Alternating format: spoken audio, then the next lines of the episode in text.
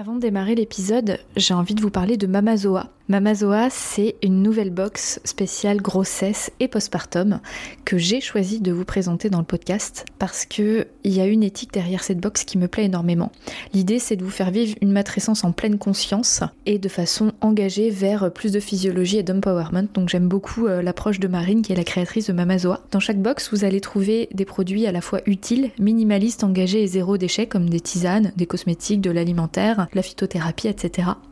Un livret avec plein d'informations hyper utiles à l'intérieur et des surprises. Donc si vous souhaitez vivre une maternité physiologique et optimale, c'est vraiment la box qu'il vous faut. En complément d'un accompagnement, je trouve ça vraiment fabuleux. C'est un programme de 8 box entre la grossesse et le postpartum et vous pourrez les commander à partir du 20 septembre 2021. Rendez-vous sur mamazoa.fr ou sur l'Instagram mamazoa. Bon épisode la maternité est un temps de vie intense qui, dès le désir d'enfant, fait ressurgir nos peurs, nos questions et nos doutes les plus profonds. Nos émotions sont mises à rude épreuve. Je suis Edwige, accompagnante en périnatalité à Vannes, chez Maman Douceur, le centre de la périnatalité.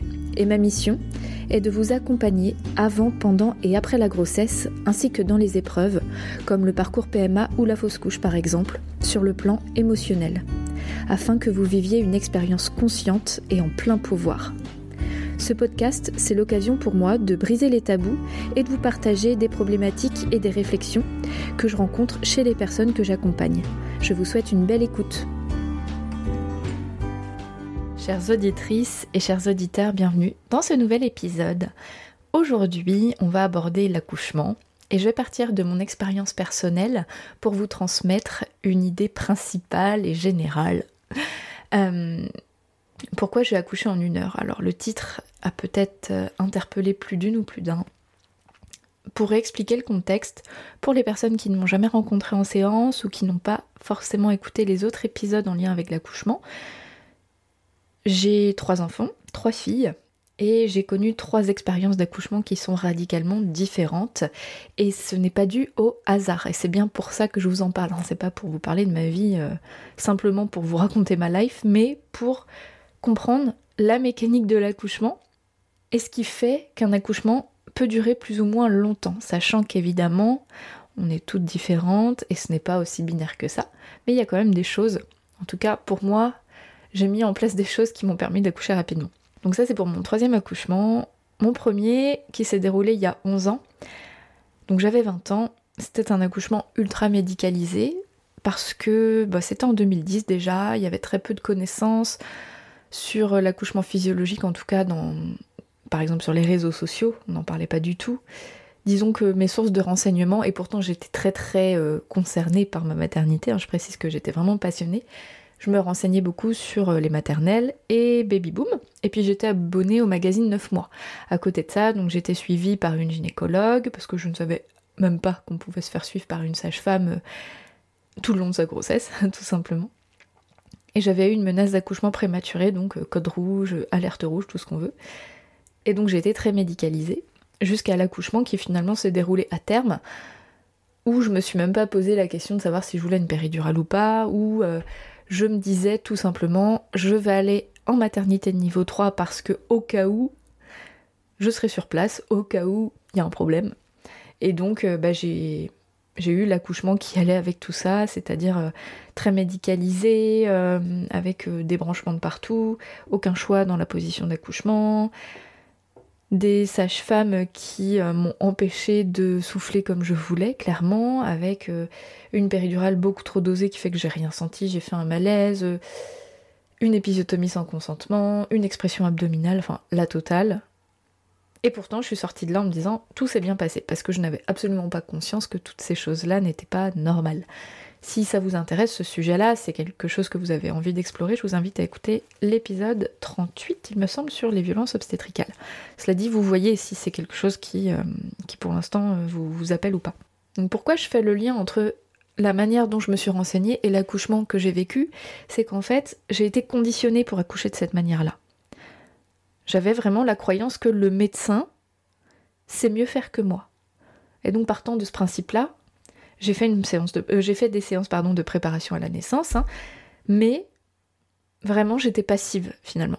Et je savais pas qu'il y avait des choses à faire avant l'accouchement ou un état à adopter pour favoriser mon accouchement. On m'avait pas donné les clés, disons, j'avais pas le pouvoir sur mon expérience.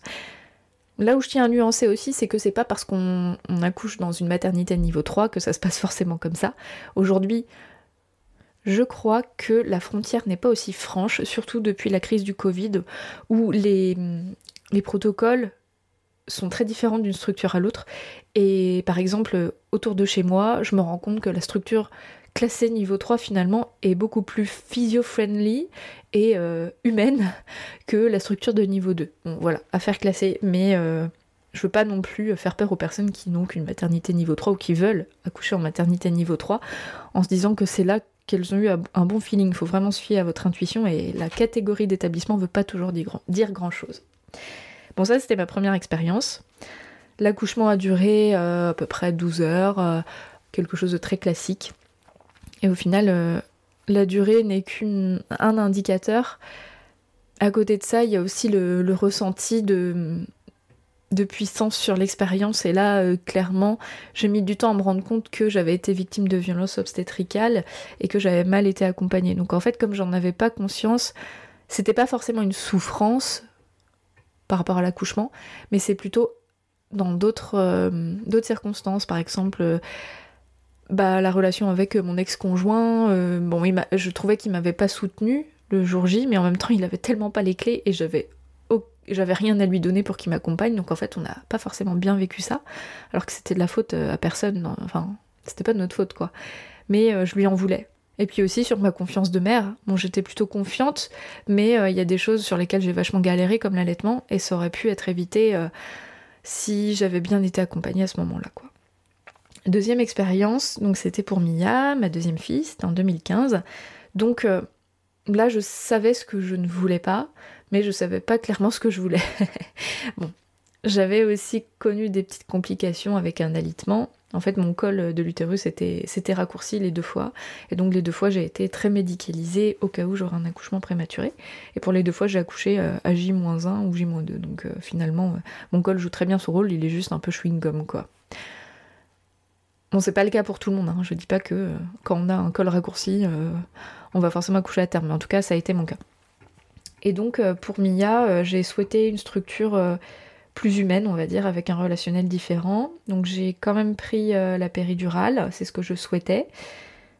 Mais j'avais un accompagnement beaucoup plus personnalisé parce que j'ai choisi une structure de niveau 1, donc c'est vraiment plus petit, il n'y a pas de service, euh, un gros service de réanimation, de grosses néonates et tout ça. Donc si euh, y a une complication, il y a un transfert. À côté de ça, donc comme la structure est plus petite, euh, du coup les sages-femmes sont un peu plus disponibles de manière générale. Encore une fois, c'est pas binaire, hein, ça dépend de combien elles sont et combien de femmes viennent accoucher. Mais en tout cas, quand j'y étais, j'ai eu la même personne tout le temps. Et c'était vraiment, vraiment sympa. Sur ce plan humain, en tout cas, j'ai bien été accompagnée. Mais il manquait quand même quelque chose aujourd'hui, hein, je m'en rends compte évidemment en tant que professionnel. Il manquait des connaissances sur la physiologie de la femme, ça c'est sûr, et de la femme qui accouche. Et euh, j'étais encore assez dirigée, quoi. Je me souviens d'être tombée sur une sage-femme euh, qui euh, bah, voulait me faire un décollement de membrane pour déclencher mon accouchement. Finalement, il n'y avait aucune raison de le faire, donc j'ai un peu résisté en disant que je voulais pas. Et finalement, elle a réussi, par un petit chantage pas très joli, à euh, me faire déclencher ce jour-là, parce que vous comprenez, si vous venez demain, il y aura d'autres mamans, aujourd'hui vous êtes toute seule, en plus, vous pouvez tout organiser, c'est vachement chouette. Et j'ai cédé à ce truc-là, encore une fois aussi par manque de connaissances, hein. je dis pas que c'est que de la faute de la sage-femme, hein j'avais pas forcément toutes les clés pour me dire que c'était pas ce qu'il y avait, ce qu'il y avait pardon, de mieux pour moi et pour mon bébé. Donc j'ai été déclenchée. Un déclenchement qui s'est très bien passé, mais n'empêche que j'ai été déclenchée sans aucune raison médicale. Donc euh, mon accouchement a duré 7 euh, heures. Ce qui reste somme toute à peu près classique aussi pour un deuxième enfantement, sachant que euh, quand je suis arrivée à la maternité, j'étais déjà ouverte à 4, donc c'est un peu pour ça qu'elle avait envie de favoriser le truc, la sage-femme, mais ça reste pas forcément une bonne raison quoi. Et donc, sujet du jour hein, quand même, mon troisième accouchement, où là j'ai accouché en une heure passée. Allez, j'abuse un peu, une heure et demie quoi. Qu'est-ce qui s'est passé? Mes premières contractions sont arrivées à 6h du matin, J-1, alors que j'avais zéro contraction douloureuse tout le long de ma grossesse. Je ne savais pas où en était mon col parce que tout simplement je n'ai fait aucun toucher vaginal. pour cette euh, grossesse-là, j'ai choisi un accompagnement différent. Je me suis fait accompagner par des sages-femmes en accompagnement global, c'est-à-dire qu'elles accompagnent la femme pendant la grossesse, dans son suivi, mais aussi le jour J, le jour de l'accouchement. Donc moi, j'ai pas choisi l'accouchement à domicile, j'ai choisi l'accouchement en structure médicale via un plateau technique. Donc c'est euh, la salle nature d'une maternité qui est louée par les sages-femmes libérales qui m'accompagnaient, tout simplement. Et donc je n'avais aucune idée de l'état de mon col. En fait, les sages-femmes qui m'accompagnaient n'ont pas forcément besoin d'aller toucher le col pour savoir où on en est. Elles ont quand même cette capacité clinique euh, d'observer la femme et de voir euh, si euh, c'est ok ou si c'est pas ok. Et pour moi, tout était ok. Elles ont eu raison finalement, j'ai accouché la veille du terme. Donc, comme je le disais, aucun signe de, douleur, de, contraction qui annonce le jour J, donc j'en avais presque pas marre, mais bon, voilà, j'étais prête, j'attendais, on attendait quoi. Et puis, euh, bah, le week-end du terme, on a confié euh, nos grandes chez papy-mamie. Et donc c'est à 6h du matin, 6h10 exactement, que j'ai eu une première contraction, en tout cas ressentie parce que j'en ai forcément eu d'autres. Et cette première contraction m'a euh, littéralement réveillée et sciée sur place. Donc en fait, j'ai pas eu de phase de montée des contractions progressives. Ça a été tout noir, tout blanc, tout noir. Voilà. Je dormais comme un petit bébé, et euh, bim, grosse contraction qui m'a euh, déchiré le bide. Donc euh, ça a été très très rapide, je pense que j'étais déjà à 5-6 en fait sans m'en rendre compte parce que 5-6 cm hein, j'entends d'ouverture du col parce que tout de suite j'ai eu un travail très très intense, je suis devenue un animal au bout de 5 minutes quoi. mon chéri s'est réveillé, il est venu à 6h15, il entendait la douche, il a trouvé ça un peu chelou quand même à 6h15 la douche. Et euh, effectivement, il a essayé de me parler et j'arrivais même pas à parler, j'étais à genoux ou accroupie, je me rappelle même pas. Et là, il a appelé la sage-femme en disant euh, Je crois que c'est le moment, hein, c'est le, ce qu'il faut faire hein, pour, prévenir la sage-femme pour qu'elle vienne aussi euh, en salle de naissance. Et elle lui a demandé Bah, ça fait combien de temps qu'elle vit comme ça? Ça fait 5 minutes. Ouais, ok. c'est quand même pas fréquent, hein, au bout de 5 minutes.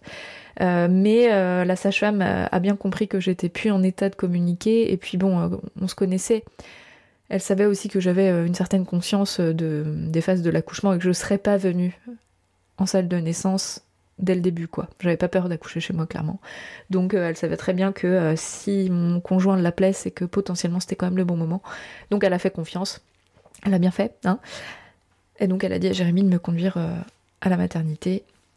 Donc trajet très compliqué, hein.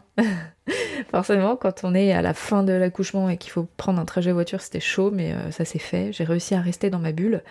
Et donc, euh, on est arrivé en salle de naissance tant bien que mal, hein, parce que en fin, fin de travail, c'est compliqué de se mouvoir. Donc, pour, pour ainsi dire, j'avais le début d'envie de pousser dans la voiture en arrivant sur la commune où j'allais enfanter.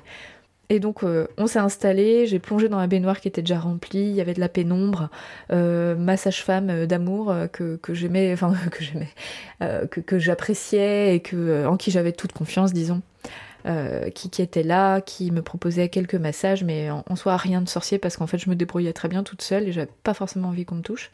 Et donc Victoire est née dans les minutes qu'on suivit, quoi. Ça a été très très très rapide. Et les contractions ont été très douloureuse, oui, ça a duré qu'une heure, et par contre la sortie de victoire j'ai quasiment rien senti, j'avais juste très très envie de pousser, mais j'ai pas eu mal, j'ai pas eu de déchirure. Voilà, je vous fais pas le topo sur le reste, après c'est pas le sujet de l'accouchement, et puis tout s'est bien passé quoi, la délivrance du placenta a été plus longue en fait que, que la, sortie de victoire en soi, mais c'était pas euh, problématique, c'était pas pathologique, voilà, on est rentré le lendemain à la maison. Alors, pourquoi je vous explique tout ça? Comment j'interprète aujourd'hui le fait que ça n'a duré qu'une heure? On peut dire que, comme c'était mon troisième, mon utérus était déjà au courant, il avait une mémoire et donc du coup la route était déjà faite, disons. Oui, il y a quelque chose comme ça, ça c'est vrai. Le corps a une mémoire et quand on l'a fait une fois, quand on l'a fait deux fois, c'est de manière générale plus rapide au bout de la troisième fois. Ça, on va pas se mentir, souvent les accouchements numéro 3, numéro 4 sont plus rapides. Après, encore une fois, c'est pas binaire. Il y a des complications parfois à la quatrième, euh, à la quatrième grossesse. Par exemple, ma mère a une césarienne pour euh, sa quatrième, euh, son quatrième accouchement, alors qu'elle elle a accouché par voie basse assez rapidement pour les trois autres, donc ça veut rien dire hein, quand même. Mais c'est vrai qu'il y a une réalité physiologique que le corps a une mémoire. Bon, ça ok. Mais il y a quand même plein d'autres choses. Et ça, je l'ai appris assez tard. Et ça, c'est un peu mon regret qu'on ne m'ait pas informé avant de ces choses-là parce que c'est hyper simple à mon sens. Si vous avez déjà écouté mes épisodes sur l'accouchement, vous le savez déjà. Il y a une hormone, il y a plein d'hormones hein, dans le corps et surtout au moment de la, grossesse et de l'accouchement, on est bien d'accord.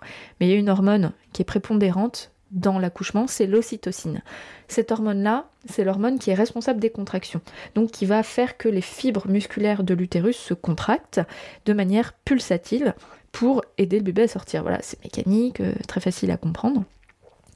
Pour qu'on fabrique de l'ocytocine, on est d'accord que quand on se place sur le plan physiologique, c'est le corps qui fabrique l'ocytocine depuis le cerveau. Pour que le cerveau fabrique cette ocytocine-là, il a besoin de conditions, des conditions favorables. Ces conditions-là, ça va être de se sentir en bien-être, en sécurité, en relation, en amour, en lien. Ce processus, se met en place pendant la grossesse et surtout au troisième trimestre. Au troisième trimestre, l'utérus, il développe des bourgeons récepteurs d'ocytocine, comme des piles avec un côté plus et un côté moins. Donc il attend l'ocytocine. Vous voyez ce que je veux dire? L'image, je sais pas si elle est bien choisie, mais en gros, l'utérus est programmé pour engrammer de l'ocytocine et donc pour être au taquet le jour de l'accouchement, hein, pour faire très simple. Et donc, j'avais conscience de ça pour ma troisième fille, ma troisième grossesse, et je me suis créé ces situations aussi toxiques. Donc qu'est-ce que j'ai fait? Je me suis pris la tête le moins possible. Bon, c'est facile à dire, hein, y on a plus ou moins un tempérament stressé, anxieux ou pas. Il y a des choses qui m'ont stressé pendant ma grossesse parce qu'en fait on ne devient pas un sage euh, pendant la grossesse, à moins que euh, ça, puisse arriver, mais on n'est pas là pour ça, c'est pas. On reste des êtres humains et le but c'est pas d'avoir zéro stress, hein, qu'on s'entende bien. Mais j'ai fait en sorte consciemment d'éloigner les sources de stress, donc euh, j'ai différé certaines choses. Des conflits, des hum, grosses charges administratives, enfin voilà, des choses qui me prenaient la tête. Je me suis dit, ok, je verrai ça plus tard, consciemment, pour favoriser ce processus ocytocique. J'ai laissé couler certaines choses, finalement, qui m'appartenaient pas, qui, me prenaient la tête, et finalement, pour pas grand chose. Voilà, j'ai fait ce travail de, tri, disons, mental, euh, de qu'est-ce qui me fait plus de bien que de mal. Et donc j'ai gardé ce qui me faisait plus de bien et j'ai lâché ce qui me faisait plus de mal. À côté de ça, j'ai boosté mon ocytocine d'autres manières. Je me suis fait masser. Le massage, clairement, c'est un générateur d'ocytocine, mais plus, plus, plus. Et c'est pour ça que j'adore, j'adore masser les femmes en fin de grossesse, parce que je sais que chaque geste apprécié par le corps va aider la sécrétion d'ocytocine en masse. Donc ça, franchement, c'est le top. Il y a aussi tout ce qui va vous rapprocher de la personne avec qui vous avez fait cet enfant, si vous êtes toujours en couple avec. Hein, je précise que même pour les mamans solo, ça marche très très bien. Hein, on peut se créer de l'ocytocine, mais si vous êtes en couple avec, euh, avec quelqu'un ou avec le père de votre enfant a fortiori, ou la mère si vous êtes euh, en couple avec une femme, peu importe. C'est de se créer des moments intimes à deux, que ce soit sur le plan sexuel, relationnel, mais aussi sur le plan de la complicité. Voilà, ce sentiment d'être bien avec la personne avec qui on partage sa vie va permettre un gros boost d'ocytocine. Pareil, au niveau amical, vous pouvez euh, entretenir des amitiés qui vous font du bien, des conversations chaleureuses, passer des bons moments. Je crois que vous avez saisi l'idée, c'est d'avoir des moments de complicité, que ce soit en couple, avec vos amis, avec votre famille, avec peu importe en fait, c'est de faire ce, ce, truc de choisir autour de soi des personnes qui nous font du bien et de cultiver ces relations-là, et de se faire chouchouter et de se faire dorloter, et puis prendre des temps pour soi aussi, que ce soit pour se faire masser, mais pour tout ce qui vous fait du bien. Bon, on s'entend, pas une grosse cuite, hein. Je veux pas dire qu'il faut picoler pour se sentir bien, non, non, hein, évidemment. C'est la petite blague du podcast, mais tout ce qui vous fait du bien de manière générale et qui est pas contre-indiqué avec la grossesse, bien sûr, eh ben allez-y quoi, faites-vous plaisir, ça va favoriser ce processus ocytocique. Et donc à côté de ça, différer, éloigner, supprimer les sources de tension potentielles, si tant est que vous pouvez euh, les éloigner, les différer, les supprimer. Ou les déléguer aussi. Et donc j'ai vraiment mis le paquet là-dessus. En toute conscience, en me disant, allez, arrête de te prendre la tête, fais-toi du bien, s'il y a bien un moment dans la vie où tu peux te permettre ça, c'est maintenant. YOLO. vas-y, fais-toi du bien. Sachant qu'en plus, euh, pour mes deux premières grossesses, j'étais alitée en fin de grossesse, donc ça, ça aide pas non plus au processus aussi toxique. Même si on peut faire des choses hein, pour euh, contrebalancer, Si vous êtes alité, vous dites pas que vous pouvez pas avoir d'ocytocine, c'est pas vrai. Vous pouvez euh, faire venir quelqu'un pour vous masser à domicile, sauf si c'est absolument contre-indiqué, que vous êtes absolument alité, qu'il faut pas vous toucher, mais quand même en règle générale, un bon massage bien fait qui va pas stimuler des points contractiles, ça va que vous faire du bien. Et puis euh, passer des coups de fil avec des personnes que vous aimez, avoir des lectures sympas, regarder des séries qui vous font marrer, manger un truc qui vous plaît, vous pouvez toujours le faire. Donc ce que je veux vous dire, c'est que comme j'étais alitée et qu'en plus j'avais pas conscience de ce truc-là, forcément, l'accouchement n'a pas été aussi rapide pour mes deux premières et c'est a pas coulé de source quoi. Il n'y a, a, pas que la durée, mais le fait que c'était mon expérience, que j'avais euh, une compréhension tellement claire que finalement mon cerveau pouvait lâcher et, et du coup laisser place à ce côté mammifère. Eh bien pour euh, cette troisième expérience, j'étais pas alitée, mes sages-femmes savaient que ça allait, j'étais libre, euh, et puis de toute façon, au moment du terme, à l'approche du terme, il n'y a plus d'alitement. Hein. donc euh, voilà, je savais que je pouvais accoucher en toute liberté, que tout irait bien. Enfin, en tout cas, j'avais cette foi que tout irait bien. Et donc, ce que je souhaite rajouter aussi comme élément important, c'est la confiance. Il y a se créer des situations aussi toxiques et aussi avoir la foi en son corps. Et ça, je l'avais pas pour ma première et ma deuxième expérience. Parce que, comme je vous le disais, pour moi, c'est les médecins qui savaient mieux que moi parce que c'est aussi la croyance qui est véhiculée. Dans la plupart des suivis, on vous dit comment va votre bébé, on vous dit comment vous allez, mais on vous pose peu la question de alors comment va votre bébé et vous comment vous allez et qu'est-ce que vous en dites et qu'est-ce que vous ressentez? Et moi j'avais une énorme confiance en ça pour ma troisième fille. Je savais que sur le plan médical, j'avais des super sages-femmes qui étaient au taquet, qui savaient faire leur job, et donc du coup, j'avais absolument pas à m'en inquiéter à partir du moment où elle me disait que ça allait. Et donc pour tout le reste, c'était mon travail. Mon travail d'avoir confiance en toutes mes cellules que je savais enfanter, que c'était facile dans le sens où, ben, je suis là, et puis depuis des milliers, des milliers, des dizaines de milliers d'années, l'humain est là. Donc si on savait pas accoucher, si ça se faisait pas, eh ben, l'humain ne serait plus là, tout simplement. Donc mes cellules, elles sont programmées pour mettre au monde ce bébé. Comment ce serait possible que mes cellules soient programmées pour le faire grandir et qu'elles soient pas programmées pour le mettre au monde? Donc j'avais toujours conscience qu'il y avait une marge de, risque, bien sûr, comme toute expérience de vie. Et oui, euh, porter la vie, c'est aussi porter la mort potentiellement. J'en avais tout à fait conscience. C'est pas une, c'était pas quelque chose d'illusoire ou, d'utopique. Hein. Bien sûr que j'ai conscience de tout ça ça fait partie du chemin, mais j'en avais pas peur. J'avais pas peur de mettre au monde un enfant en mauvaise santé, j'avais pas peur des complications, j'avais vraiment pas peur, j'étais pas sur la peur. Et ça, je pense que c'est hyper, hyper intéressant à comprendre parce que la peur, le sentiment de peur, on le connaît tous, on l'a tous vécu euh, plusieurs fois dans notre vie, va nous faire sécréter une autre hormone qui s'appelle le cortisol. Et ce cortisol est antinomique avec l'ocytocine. Donc quand on est branché sur la fréquence peur, risque, quand on, enfile ces lunettes-là, de, la peur, du risque, de attention, oui mais au cas où, blablabla, eh bien mine de rien, on sème des graines de manque de confiance, et donc du coup le corps il engramme ça, et donc il, va aussi se mettre en condition autour de ça.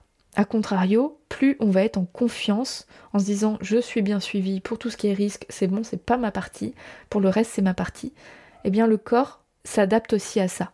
Et donc moi, mon interprétation sur le fait que j'ai accouché rapidement, c'est juste ça, c'est que j'avais enfilé les lunettes de la confiance, j'avais incarné la confiance, j'avais confiance en mon conjoint, parce qu'on a tellement bien été accompagnés qu'on avait des clés pour euh, comprendre ce qui se passe, et donc du coup, mon cerveau rationnel pouvait lâcher parce qu'il comprenait tout, et donc mon cerveau reptilien, archaïque, mammifère, pouvait faire son job. Et donc du coup, quand ça a été son moment, ça a été son moment. Et mon cerveau rationnel en avait plus rien à foutre, quoi. Donc la moralité de cet épisode, à mon sens, c'est incarner la confiance, garder vraiment ce truc, cette conviction que, bah, en fait, vos cellules, elles savent faire. Mais c'est même pas une conviction, c'est, c'est un savoir ancestral, millénaire. Les mammifères mettent au monde leur bébé de façon archaïque. On n'a pas besoin de réfléchir pour le faire. Il faut juste rassurer notre cerveau pensant et lui donner les clés de compréhension du processus pour qu'il puisse nous autoriser à lâcher et à accoucher, tout simplement.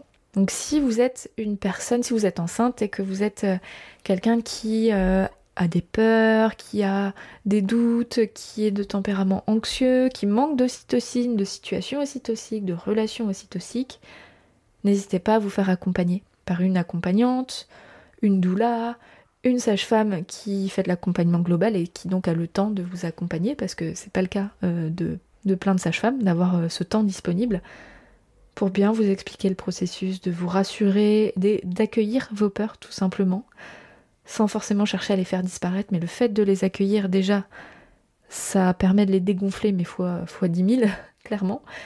Et puis, vous pouvez mettre des choses en place pour provoquer cette ocytocine. Alors ce que je dis euh, beaucoup aux femmes que j'accompagne, c'est que le but c'est pas d'arrêter de stresser, c'est de contrebalancer ce stress avec des boosts d'ocytocine. Donc les femmes que j'accompagne qui sont stressées, bah, je les masse d'autant plus. Et elles peuvent se faire aussi un plan troisième trimestre pour créer cette ocytocine. Donc ça va être programmer un massage, programmer euh, une après-midi avec euh, tel ami, passer du temps avec ma cousine, ma maman, que, sais-je, euh, avec euh, la personne qui partage ma vie, etc., etc.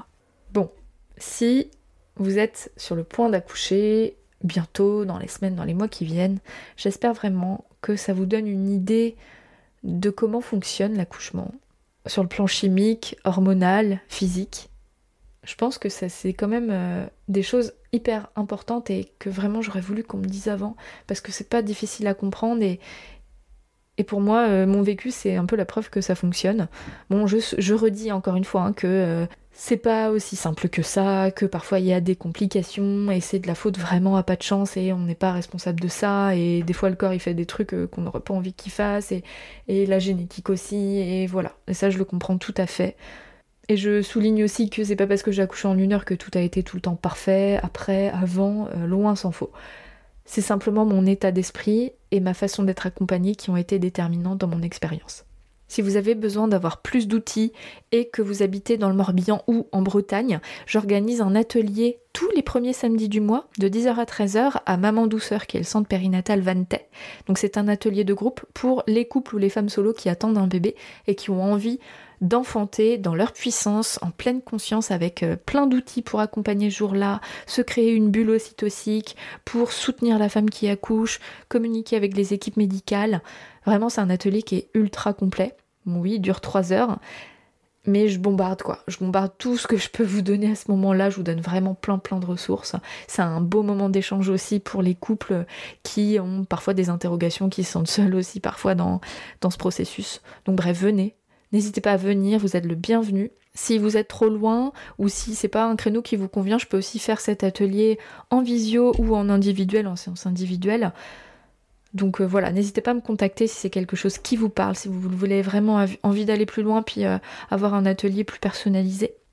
Et si vous voulez une référence littéraire, j'ai déjà partagé cette ressource maintes et maintes fois, mais je ne peux pas ne pas en parler je vous conseille de lire La naissance en BD de Lucille Gomez, qui est une bande dessinée absolument extra sur l'accouchement, sur la physiologie de l'accouchement, et c'est la ressource pour moi euh, clé pour n'importe quelle personne qui va accoucher ou qui va accompagner un accouchement parce que c'est simple, c'est clair, c'est drôle. Vraiment, lisez cette BD, c'est tout ce que je peux vous recommander. Bon bah voilà, j'ai fait le tour de ce que j'avais à vous dire aujourd'hui. Je vous souhaite une bonne journée. N'hésitez pas à me contacter, à me laisser un message sur Instagram, par mail. Peu importe, je me ferai un plaisir de vous lire et de vous répondre. Et je vous souhaite une belle fin de journée. À la semaine prochaine. Merci pour votre écoute et votre confiance. Si vous aimez mon podcast, vous pouvez m'aider à le rendre plus visible en me mettant une note et un avis sur votre appli de podcast. Vous pouvez aussi partager auprès de vos proches qui sont concernés. Et si vous souhaitez vous aussi être accompagné sur votre chemin du désir d'enfant et de la maternité, mes séances se font au cabinet à Vannes ou à distance par visio. Envoyez-moi un message privé sur Insta ou un mail à edvige.intempournaître.fr. À bientôt!